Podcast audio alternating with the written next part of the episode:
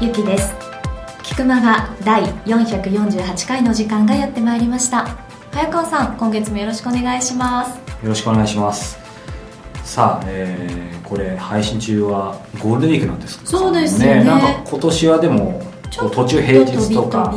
みたいなうん。5月2日かどうかちょっとこう非常識人としてはよくわからないん平ですけど。日だと思います。あ本当ですか？火曜日でしょ？そうですね、うん。えー平日ということなんですけども、え皆ーゴールデンウィークといえども、はいはい。やっぱコンビニは行きますよね逆にコンビニとかのが空いてないかもね。お休みだったりしたら。そうだよね。そういうことないかな、うん。ちょっとね最近思ったんですけど、はい。皆さんの街にですねコンビニ当然まあ基本的にはあると思う特に都心は多いですよねいろんなコンビニ。はい、やっぱり最近はですね僕が勢いを感じるのはやはりセブンイレブンさんをですね勢いを感じるんですけど最近ちょっと思うのは、なんかセブンイレブンといえば近所にセブンイレブンあります？あります。セブンイレブンといえばなんですよ別にあんまりこの趣旨を考えなくていいです私もね一番こう近さで選んでるわけじゃなくって、うん。セブンにはお世話になること多いんですけど、う私のお家の近くのセブンイレブンはすごく綺麗だったり、んはい。あとは品揃えが良かったりするので、私はよく立ち寄るんですけど、うん。何か？いやなんかね、んセブンイレブンっていうとこうもともとは正直あんまり他のコンビニとそんなに大差なかったんですけど確かにゆきさんがさらっと品揃え良かったりってあったんですが品揃えというより個人的にはもともとこう、えー ATM がねちょっと僕が使ってる ATM との連動が良かったりとかでなんとなくセブンイレブンを選びがちだったのもあるので、はいはい。ここに来てですね、うん。甘党としてはやはりドーナツが充実してるっていうこと。ああなるほど。そして、えーコーヒー最近一時カフェイン取ってなかったんだけどコーヒーって結構特にセブンイレブンのって美味しいっていう私のじゃん。周りの人も同じことを言う。よでしょ？うんだけど安いしね。結構面倒くさがりとしては、うん。あれななんかお金渡してなんか持ってきてどこでどう入れてんだろうみたいな。あの辺でちょっと億劫になってですね、うん。なかなかできなかったんですけどちょっと先日思い切って遅まきながらこういつも某 S バックスとかですねえー 某ティーリーズとかですね、えーまあその他とかも使ってたんですけどこれどうなのかなと思って試したら普通にね100円とか渡して カップもらってあと入れればいいわけだけですよね。はい。でやったらあの思いのほか全然味は、まあ、大差なくうん個人的には思って、うんあこれいいなと思いつつ、ええまあ、さらにこう都心だったりすると、まあ、そのコーヒーと連動してっていう部分もあるので、うん。結構ほらこれはセブンイレブンだけじゃなくてイートイン。ありますよね。コーナーそれもさこの間行った某某半蔵門の近くのセブンイレブンなんてさ、はい。もともとセブンイレブンだったのか分かんないけど地下1階が普通の売り場になってて地下がイートインになっててでそこで電源とさ、すごいスペースそう広くそうおないですか？弁当を食べられるコーナーみたいな感じへでー。なのでな何が言いたいかというとですねまあねあの消費者としてはもちろん便利でありがたいんだけど、うん。やっぱりドーナツだとさそれでこうミスドだったりが結構困ってるとかさカフェだとカフェもこれなかなか脅威だろうなっていうのはだってイートインがそそんなに広いスペースでできちゃったらそういう、まあ、ファミレスとか以上に品揃え充実してるのでね日用品だって買えるし文房具も買えるしそしてもねちろん24時間っていうところもあそうですよね。なのでまあねあのこの番組特定の企業をこう応援批判は別にしないんですが、うん。まあ、セブンイレブンに代表されるコンビニはまたコンビニエンスコンビニエントだな本当ですね。海外行くと海外のコンビニとかってコンビニじゃないじゃん。そうちょっと誤解を恐れずに僕はそう思うんですけど。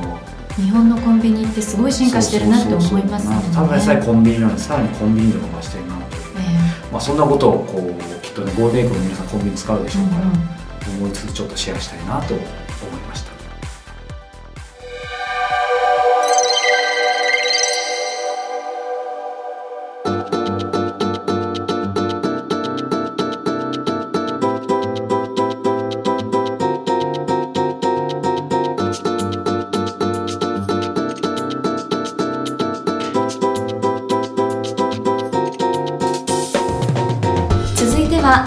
今月の菊間がインタビューです。早川さん今月は一体どなたにインタビューをなさったんですか？はい実はですね、はい、えー、まだインタビューしてません。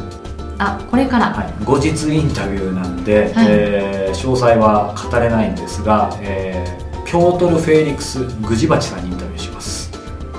どどこの国の方ですか？ポーランド生まれの方なんですけども、えー、ピョートルさんという方でですね、え一番有名なところに行くと Google で人材開発の担当を、えされてきて、まあ、その他にもですねモルガン・スタンレーだったりですね、えー、名だたる企業で、えーまあ、いずれにしても人材開発のプロフェッショナルと呼ばれる、えー、そういう方にですね、はい、えインタビューをしてくる、えー、予定なんですけども彼はですねこうそもそもなんですが、えー、プロデュースをさせていただいている石原明さんの、えー、公開収録でですね石原さんが、えー、ピョートルさんともともと親交があって、うん、そこで、えー、ご紹介いただいて、えー、親しくさせていただいているんですけどもポーランド生まれなんですけども日本に来て16年ぐらいかな。そうなんだ。私はてっきりどこでインタビューするんだろうってすごく思ってて海外行かれるのかなってちょっと今ね伺いながら思ってたところだった。ポーランドワルシャワあたり行くのもいいんですけどもそう日本で、えー、する予定なんですけども彼はもう本当に素敵なのが、まあ、在日16年ってことなん。ですけど日本語ペラペラですごいゆきちゃんもしご存知かもしれない。ポーランド語って世界で屈指の難しさって聞いたことある？聞いたことありますあ,、ね、ありますあります。めちゃくちゃ難しいみたいで。みたいですね、ハローも分かんないもんなんていうのかが。そうそうそうそれだけにポーランドの人ってすごい語学堪能らしいんだよね。やっぱりほら他の言葉を喋れない人とかあとヨーロッパでロンドンなんかもすごい Polish の人多いけど、うん。なんか彼も10カ国語近く喋れるんじゃないかな。すごいそんな、えー、方なので当然日本語もペラペラでですね、えー、このインタビューの中で触れてるかもしれないんですけど最近、まあ、ピョートさん今まで何冊も本書いてらっしゃるんですけど新刊出しましたっていうですねお知らせをピョートさんが日本語できてですねよっぽど日本人より礼儀正しいメールでですね さすがだなと思いつつ、まあ、そんなピョートルさんに今回から4週にわたってお話を伺いますのでぜひお聞きいただければと思いますピョートルさんはご職業は何と言えばいいんでしょうかね？そうですよね。最近あの自分でも少し迷ってるんですけれども、はい、まあ、大体動いてるのは、うん、えー、まあ、4つの柱沿いですね、はい、まあ、1つは、えー、簡単に言うと、まあ、コンサル、えー、例えばイノベーションとか管理職の育成、組織開発の、えーまあ、大手企業に、えー、ベンチャー、まあ、外資系にえ日系企業でもお仕事をしてるんですけれども、うん、えー、2つ目の柱は、はい、まあえー、去年違うパートナーと立ち上げた Motify というベンチャー、はい、えー、HR テクノロジーのベンチャーですよね、はい、で3番目の柱は、えー、情報発信ですね。情報発信。そうですよね、まあ、本とか、うん、あとあの記事など、はい、えー、まあ、日本人の皆さんにためになる、うんまあ、意識改革になるような、はい、まあ、メッセンジャー でもありたいと思うんですね。4つ目の、えー、柱は、まあ、その3つの柱から出てくる、はい、ビジネスチャンスの、まあ、新規事業、えー、開発など、えー、にも関わってます。じゃあ4つって今さらっと言いましたけどそれぞれ一つ一つがそれなりにやろうとめばボリュームだったりそうですよね。ありそうですよね。そうですね、うん、まあ、根本的に2年前独立してまずコンサルで始めて、はい、えー、まあ、去年も本1冊目の本出してベンチャー立ち上げて、うん、えー、まあ、かなり大変は大変ですけど、うん、まあ、僕は、うん、はい、非常にやっぱり、えー、自己成長でも、あのやっぱり学びを学習を、えー、重視してる人間で、はい、常々新しいことをやらないと、うん、まあ少しもったいないなと思ってるんですね。はい、で大体ですね1年ごと、うん、まあ、自分の決まりで、僕はまあ何者と、うん、あと今年は何をしようと、うん、あのいろんな振り返りを、えー、するので、まあ、ちょうどですね、まあ、今年も、えーと、多分ね、まあ、今月か来月ぐらいその振り返りをきちんとしましょう。で、まあ、その4つの柱は実際に自分なりのプラットフォームになれば、はい、あのスムーズにいろんなつながりが出てくるんですね。うん、まあ、例えば簡単に言うと、えー、コンサルする中で自分のあのベンチャーの例えば出資あの投資先になってくれるお客様でいらっしゃれば、うん、えー、ベンチャーのお客さんにも、はい、あのなってくださるし、うん、まあ、本を読んだ人たちが、えー、例えばコンサルを頼むとか、えー、新規事業に関わっていただきたいという声も、あの上がってるので、うん、えー、もう少しやっぱり整理その情報整理と、あの自分のえー、時間帯の整理を、はい、えー、すれば、うん、まあ面白い新しい可能性も出てくるんですね。うん、で根本的に、まあ、大体、えー、3割の時間をマネタイズして7割ぐらい、はい、まあ、理想的に7割ぐらいの時間を、まあ、新規事業と、うん、まあ、その新しい可能性を見つけるための時間として使ってい、えー、きたいなと思います。なるほどまあ、ピョートルさんといえばね今そのコンサルの話もありましたしあのヒューマンリソースの話もありましたけどあのここにもねあのピョートルさんの2冊目の本「世界一早く結果を出す人はなぜメールを使わないのか」にもありますしこの辺にも後で触れていきたいんですがやはりこうプロフィール的なものを拝見すると、まあ、ポーランドでお生まれになって。その後ドイツオランダアメリカで暮らされて、えっと、来日されたのが2000年。2000年ですね。なのでもう17年。17年近いです。ですけど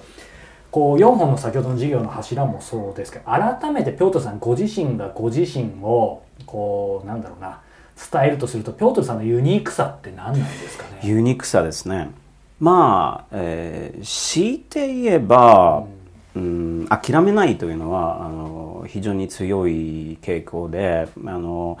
もう僕生まれたのは、まあ、ポーランドの共産主義の時の、うん。えー、時代でで非常にちっちゃい村で生まれ育って、はい、えー、まあ、周りに高校に行ったことがない人たちばっかりででその中で学んでいくというのを、はい、まあ皆さんはそれほど多分大事に、えー、してなかったのになぜか、あのよくわからないんですけれども非常に、まあ、子供から小さい頃から好奇心が大きかったんですね。でその好奇心はいまだに あの、うん、持っているのでまあ好奇心を持って集中すればなんとかまあ成長ができると思いながら、うんはい、まあ、常々、えっと、自分のことも振り返りながら、うん、同じことを続けていくというより、あのまあ、次のレベルまで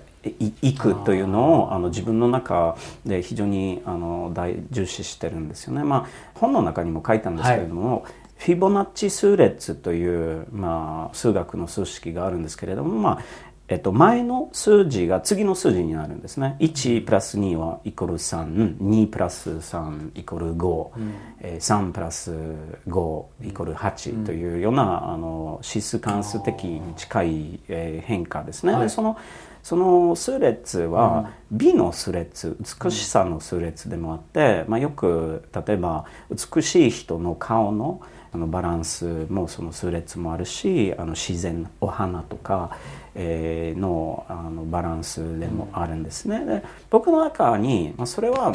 自分の成長の、えーまあ、自己成長の数列でもあると思うんですね。はい、要はこう同じことをずっと、えー、続けていくというよりまあ前の 2つの経験とか2つの仕事を重ねて、次のさらに、あの高いレベルの、まあ、成長できるちょっとこうストレッチ、えー、自分が騙される、うん、えー、ような、まあ、ゴール設定にもつながると思うんです。ね。うん、やっぱりアップデートアップグレード。そうです。アップグレードですね、うん、まああの Google のような言い方ですけど、コンスタントベータですね、あのコンスタントベータ。ベータ。まあ、ベータ版。ですね、もうベータ版、まあ、自分も、えーと、人としてベータ版であると、はい、あのまだ完完璧ではない、えーえー、で完璧になれない、ただあの成長していくというのは、まあ、自分の根本的な、えー、フィロソフィーなんだろうと思います。今ピョートルさんのお話の中でポーランドでお生まれになって、えーまあ、バックグラウンド的な話もありましたけどまさにその共産主義時代、うん、えーとまあ、いわゆる共産主義であれば、まあ、そんなにすごいアクセク学歴を高めなかったりとかすごい働かなくてもってイメージがあるんですけど、途中でその共産主義も崩壊していく中で、うなんでかわからないけどってピョートさんおっしゃったと思うんですけど当然そのポーランドをずっと出ない人だったり、例えばえっ、とアメリカとかオランダドイツへ行かれてますけど、うん、ロンドンというかイギリス行く人もいてますよね、ね、ロンドンではポーランドの方すごい多いですし、ね、っていう中でこうなぜポーランドやっぱりその出て、うん、そしてイギリスだったら選ばないで例えばドイツ行ったのかとか、その辺のところをもう少し詳しく伺いたいんですけど、うん、まああの当時実際にドイツ行った時にポーランドはまだ EU に入ってなかったんですね。なのであの例えば自由に今みたいロンドンで働けるというあのチャンスもなかったし、まあ、まだまあまあその複雑な、まあ、政治とか、まあ、その行政ビザ関係というのもあるんですがあの根本的に、まあ、僕が、まあ、今すぐできることは何だろうということを現実的に、うん、えー、見極めて動いていく人間ですね、はい、えー、まあ例えば10年後のビジョンというよりまあ一瞬一瞬今できる、まあ、その可能性、うん、えー、まあ、今ある選択肢を選びながら、はい、あの続けて、えー、動いていく方なので、まあ、その時はちょうど、うん、あのその可能性が、うん、えー、出てきたので、はい、あのまあ、簡単に選択しました。うん。それドイツ以外にも選択肢ってなかった？んですか？ピョートさんの中でやっぱりドイツだったんですまああの当時に、えー、ドイツで働けることポーランド人は一時的で働けることになったので、うん、えー、まあ、隣の国で、えーまあ、移民として、うん、まあそのまあ、特にあの、まあ、簡単に言うと肉体労働として、はい、えーとまあ、ドイツに、えー、便利な 関係だったのであのたまたま、うん、まあ、それで選んで。そこからね辿っときますけどなんでまた日本にまでたどり着いたのかなっていうところもやっぱり気になるんですね。そうですよね。あのそれはあの非常にねあのチャンスだったんです。チャンスというか運というかあの私は当時に日本にちょうど、えーと、来る前にあのポーランドの2つの大学でえー、違う大学院であの勉強してたんですね。で1つの大学院は、えーまあ、ちょうど、まあ、ビビジネススクールのに近い内容ですけれども、はい、まあ、僕はそもそも言語学の専攻をしてて、うん、で言語学の、うん、先生に違う大学で博士課程に入ってくれないかと言われて、まあ、同時進行でそのビジネススクールと博士課程言語学の博士課程をやりながら、まあ、少しあの悩んだんですね。あのやっぱりうん、その言語学というより、まあ、本当に、まあ、現実的に実現できるようなことを、えー、まあ、追考したかったので、でたまたままあ先生その先生との関係はまあ悪くはなかったんですけれども、まあ、その先生がやっぱり自分自分なりのまあ戦略があって新しいまあそのビそのスクールみたいなところを、はい、あの作ろうとしてたので、うん、まあ、それは自分のビジョンとちょっと違ったんですね。でたまたまですね、まあ、日本の文部科学省のあの情報を手に入れてで少し見てみれば、うん、あの誘われたんですね。であの日本の文部科学省の誘いで、まあ、千葉えー、千葉大学で、えーと、研究しに来たんですね。はい、で、まあ、その時、まあ、その言語学の博士課程を辞めて、うん、えー、まあ、えー、日本の、えー、若い女性の行動、えー、行動経済学で、まあ、消費行動を研究しに行きました。はい、でたまたまななぜなぜあのそのチャンスにこう乗って日本に来たというと、うん、えー、まあ、そもそもその時は異文化間コミュニケーションの研究あ、まあ、異文化間のマネジメントの研究が、はい、えー、少し流行り始めたんですね。でアメリカ対日本の比較というのはあのよく、まあ、本とかあの記事も多く出てたので、うん、えー、まあ、ヨーロッパと、まあ、ポーランドとのと日本の比較はあんまりなくてなので、まあ、日本人のその、まあ、文化と行動経済学と、まあ、消費行動を研究すればそれはまあ自分にとって面白いチャンスだなと思って来日しました。でもさらっとピョートルさんおっしゃいましたけどいわゆる遠く離れたヨーロッパの方がわざわざ日本に来るっていうことに関するなんだろうその抵抗だってちょっとやっぱり怖いとかそういうのは全然なかったなかったんですけれども、まああのまあ、簡単に言うとその時の彼女と,、えーと、別れるしかなかったんですね。ああそうですよね。それは、えーと、ポーランドの方？そうです。そうです、まあ、要はあの、まあ、日本まで行くなら、うんえー、あなたはもう私たちのことはどういうふうに考えてるんだろうというような抵抗感があの出てきたんですけれども、まああのまあ、確かに、まあ、当時あんまり周りに、うん、まあ、日本まで行く人もいなかったし、まあ、割とアメリカイギリスなどのあの選択肢を選ぶ人たちも多かったんですけれども、うん、そもそも僕はその言語学の博士課程で、はい、アフリカンス語、まあ、南アフリカのそのオランダえー、流のあの、はい、まあ、方言ダイアレクト、まあ、今、別の言葉として認められてるんですけれどもアフリカンス語の研究をしてたんですね。で選択肢としては南アフリカに行くか、うん、日本に行くか。すごい選択肢です、ね、そうですよね。でその中でうんまあ、非常にやっぱりその指導教官の先生が、うん、まあ、いろんなあのサポート支援してくださってて、はい、まあ、南アフリカの、まあ、研究その奨学金も提供してくださったんですけれども、僕おそらく頑固な人間で、えー、何かももらうというより自分でゲットするのが、えー、好きですね。でその時にやっぱり日本のチャンスは自分のチャンス自分で取っていくチャンスだったので、それにしたんですね。あの先ほど冒頭に戻りますけど、うん、今の、えーと、ピョートルさんのお仕事ってそのコンサルだったり、うん、HR だったりとかってありますけどそう、ね,、するとそのバックグラウンドをちょっと振り返ると若干違うかなというか、うんそね、その言語だったり行動心理だったりとかって話あったと思うんですけど、ね、来日されて、えーまあ、プロフィール拝見するとベルリッツだったりモルガン・スターレだったりいろいろありますけどそ、ね,、の辺はやっぱり自然とそっちに行ったんですか？あの僕はやっぱり、うん、学んでいくというのは非常に自分にとって大事な、うん、あのプロセスでで、その中で新しい仕事の中で新しい、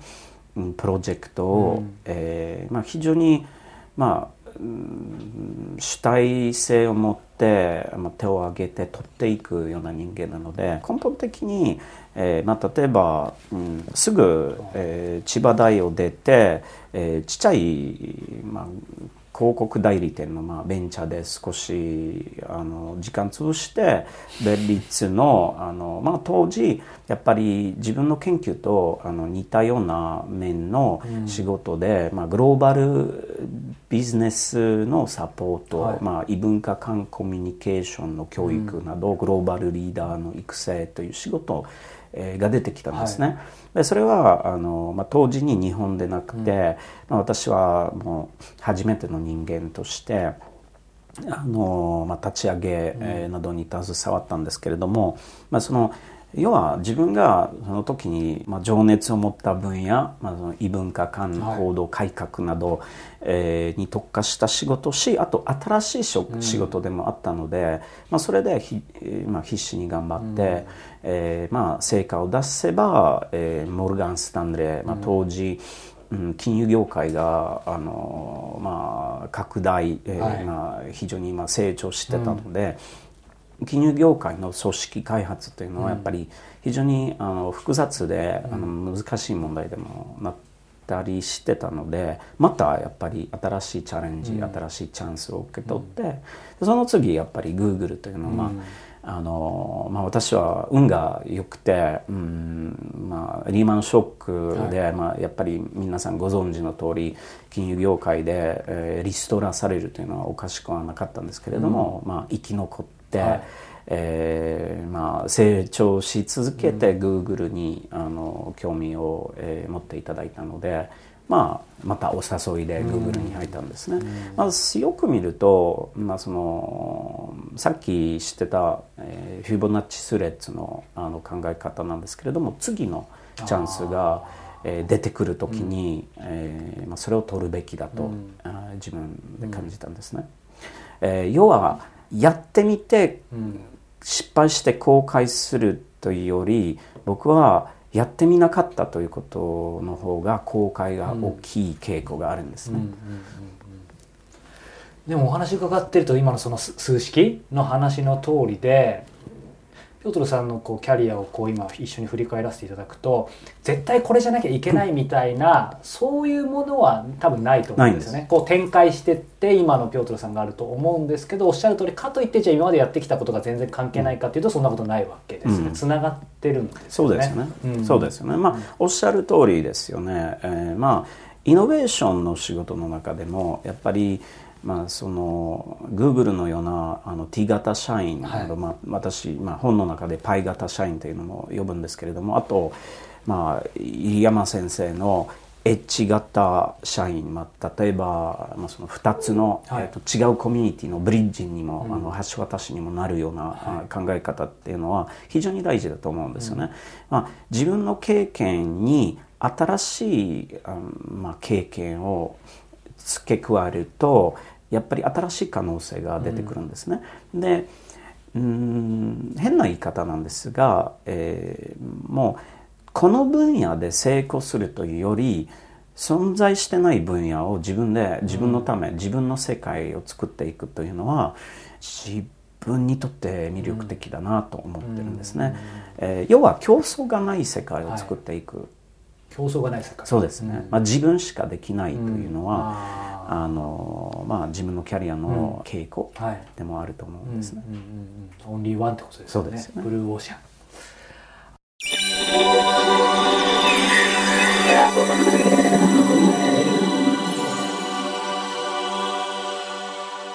ライフアップデートクエスチョン。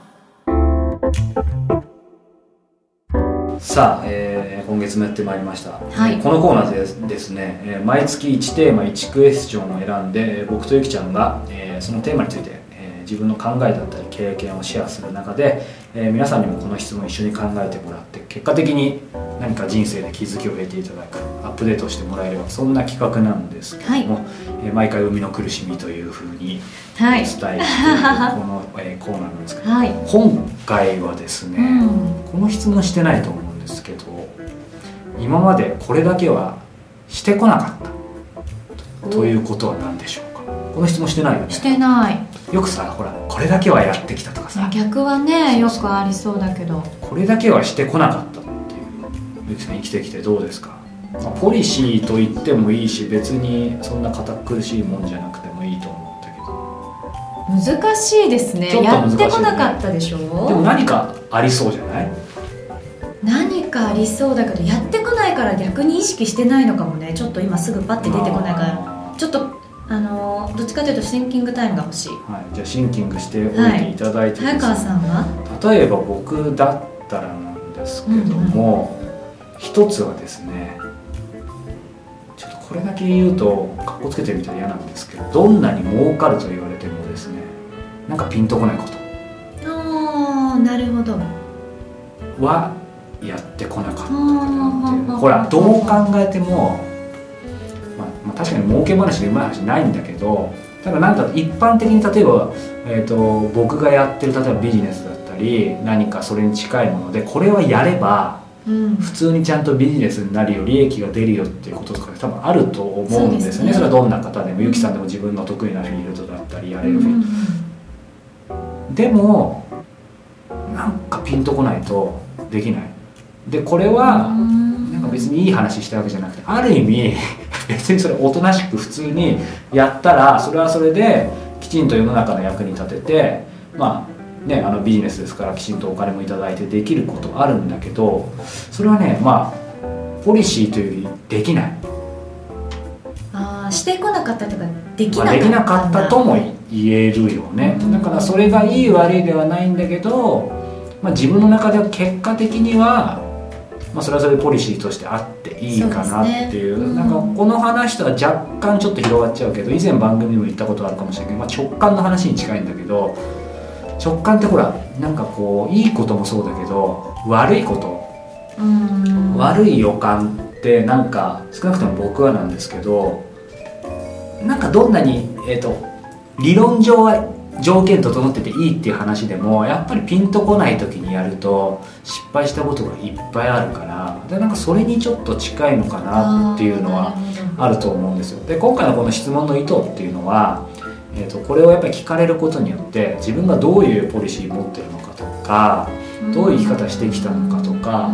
それをやっぱ振り返ってもらうきっかけになるんじゃないかなと。でその上で別にそれがいい悪いの判断は、えー、その人その時そのタイミングであると思っていいと思うよね。で、まあ、ゆきさんまだシンキングタイムでしょうから もうちょっと言うとですね、はい、ただえーとしてこなかったけどするように変えたってこともあると思うえーと、もうちょっと言うとですね僕だったら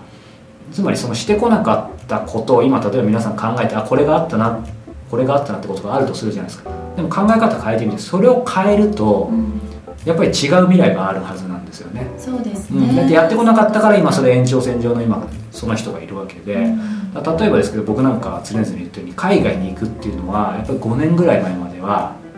まあ、やっぱしてこなかった。もうちょっと言うとできなかった、なぜなら飛行機が怖いから。そうだったんですか？そうそうそう。世界出たいと息巻いてるくせに。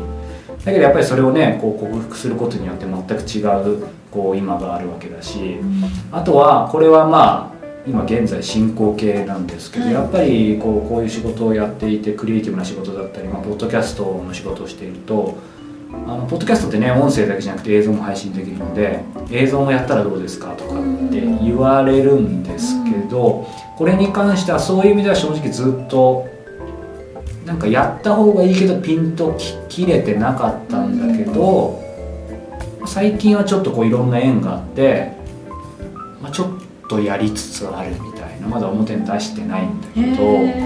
そうそう。だからそれによってこうなんか、ね、違う扉が開かれたり、まあ、自分を変えられたり、まあ、全て超える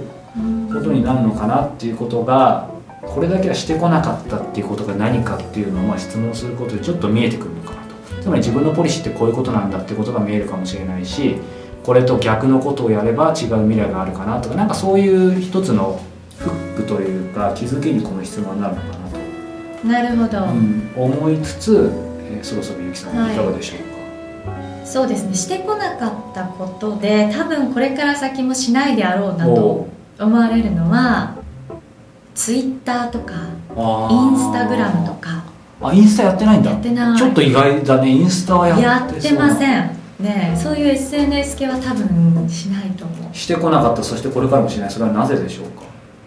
そもそもそに弱いじゃない？私、うん、だからデジタル社会についていけてないっていうのもあるけどああいうのって多分したら気になっちゃうんじゃないかしらね。いろいろと。反応しかり、うん、世の中の人がどういうものを追いかけてるのかとかさ、うん。なのであえてしない方が私はいい気が個人的にして。いいですね。でもほらゆきさん、まあ、ある意味というかやっぱり世の中のまあ、いろんなことを気になっちゃうかもだけどただそれに近い仕事はされてるわけじゃないですか、ね、まあ、だから SNS をやるのがいいとは僕も思わないんですけど、うん、その辺に関しては時代の流れとかそういうものに関してはゆきさんなりにはどうやって感じ取ってるんですかうん。まあ今こういう世の中なので別にネットとかでもね情報いろいろと収集できるしなんかその苦手つぶやいたり自分のいいなと思った写真をあげたりとか。うん。ゆきさんいいよね。こう自分こう話す仕事聞く仕事はされてますしある意味人前に出る仕事してるけどそれ何かをそういう意味での発信する欲ってあんまりないよね。全くないので、うん、きっとこれからもあのこういう話す仕事はしても顔を出すってこともしないと思います。素敵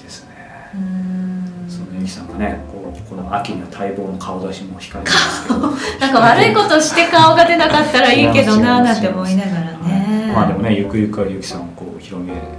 できるよ僕はこう毎年口説いてるんですけども。でも面白い質問でしたね、うん、しなかったことを考えるってちょっと時間必要でした。そうそう。なのでこのコーナーね結構考えるのも大変だし新規行くも大変なんですけど、うん、でもまあそれだけにこのコーナーやっぱりちょっと意味はあるのかなとそうですね、うん、なんかすぐ答え出ない。そうなんですよ。でなのでこの収録とかがいつもあった後にあそういえばあの質問の答えこういうのもあったわなんて思うことありますあ本当？だからそれぐらいこう残っている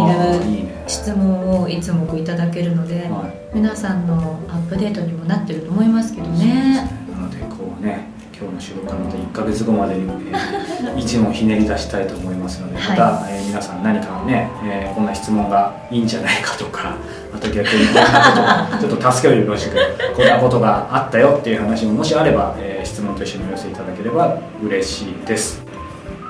それではこのままエンディングに行きましょうか。さあこの番組では皆様からの質問そして早川さんさっきおっしゃってましたけどもライフアップデートクエスチョンのクエスチョンなんかもお待ちしております。さあ菊間がトップページ入っていただきましてコンタクトボタンクリックしてください。こちらより、えー、ご質問等々お待ちしております。番組内でご質問採用させていただいた方には Amazon のギフト券500円分をプレゼントさせていただいております。というわけで、はい、ゴールデンウィーク真っ只中の5月の配信でしたけれどね僕はこの後、えー、コンビニでドーナツを買いに行きたいと思います。いってらっしゃい。それではまた来週です。さようなら